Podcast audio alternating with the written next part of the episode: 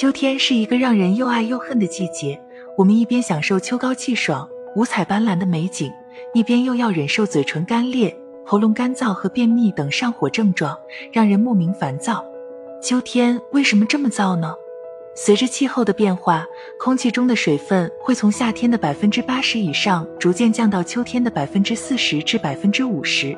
空气湿度的降低带来的第一个感官感受就是嘴唇干裂、皮肤干燥瘙痒，很多时候即使喝好几杯水也无法缓解。人体的代谢平衡被打乱，于是一系列内部症状也会出现，比如眼干眼涩、眼皮红肿、咽喉肿痛、口舌生疮。脸上冒痘、大便干燥、尿黄等现象，这些都是生理性上火的症状，不是疾病。通过日常改善就可自行恢复正常，但也要根据个人体质，不能掉以轻心。干燥的空气还是流行病的温床。通过对流行病的研究发现，在干燥的秋冬季节，白喉、流感、百日咳、脑膜炎、哮喘、支气管炎等的发病率显著增加。因为相对湿度过低，会使病毒繁殖速度加快，而且随粉尘扩散，引起疾病流行。同时，相对湿度过低可使人的呼吸系统抵抗力下降，诱发和加重呼吸系统疾病。季节变了，我们的养生策略也要改变了。一多喝水，促进新陈代谢。喝水不仅能补充器官中的水分，而且可以促进人体新陈代谢，带走有害物质。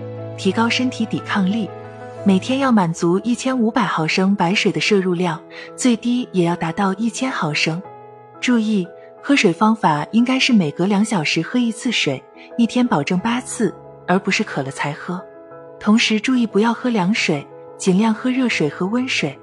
对于脸部极度干燥的女孩子，也可以适当敷面膜给肌肤补补水，不需要每天都敷，一周二至三次即可。二、打开加湿器，提高空气湿度。研究发现，相对湿度在百分之四十五至六十五时，人的身体、思维皆处于舒适状态，无论工作、休息都可收到较好的效果。在家中或办公室使用加湿器，将相对湿度控制在最适合人体的湿度范围内，既可抑制病菌的滋生和传播，还可提高免疫力。使用时注意，用纯净水替换自来水。喷雾时间不宜过长，水箱要每天清洁，喷雾口不对自己直吹，不在水箱中添加任何辅料。三、贴秋膘要适量，大鱼大肉容易引起肠胃的过度负担，补充蛋白质的同时吸收了大量脂肪。另外，牛羊肉等红肉非常容易引起上火，加重上火症状，所以贴秋膘也要注意适可而止。四、多吃新鲜蔬菜水果。在季节交替期间，要多吃新鲜的绿色蔬菜和应季水果。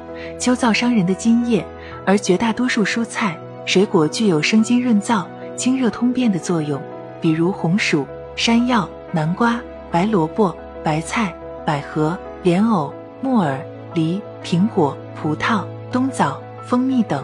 尤其芹菜、豆芽、生菜、冬瓜等蔬菜非常清热下火。烹饪时饮食口味应清淡。避免过咸过辣。五、不要熬夜，长期熬夜会使内分泌失调，胃肠道功能紊乱，导致上火。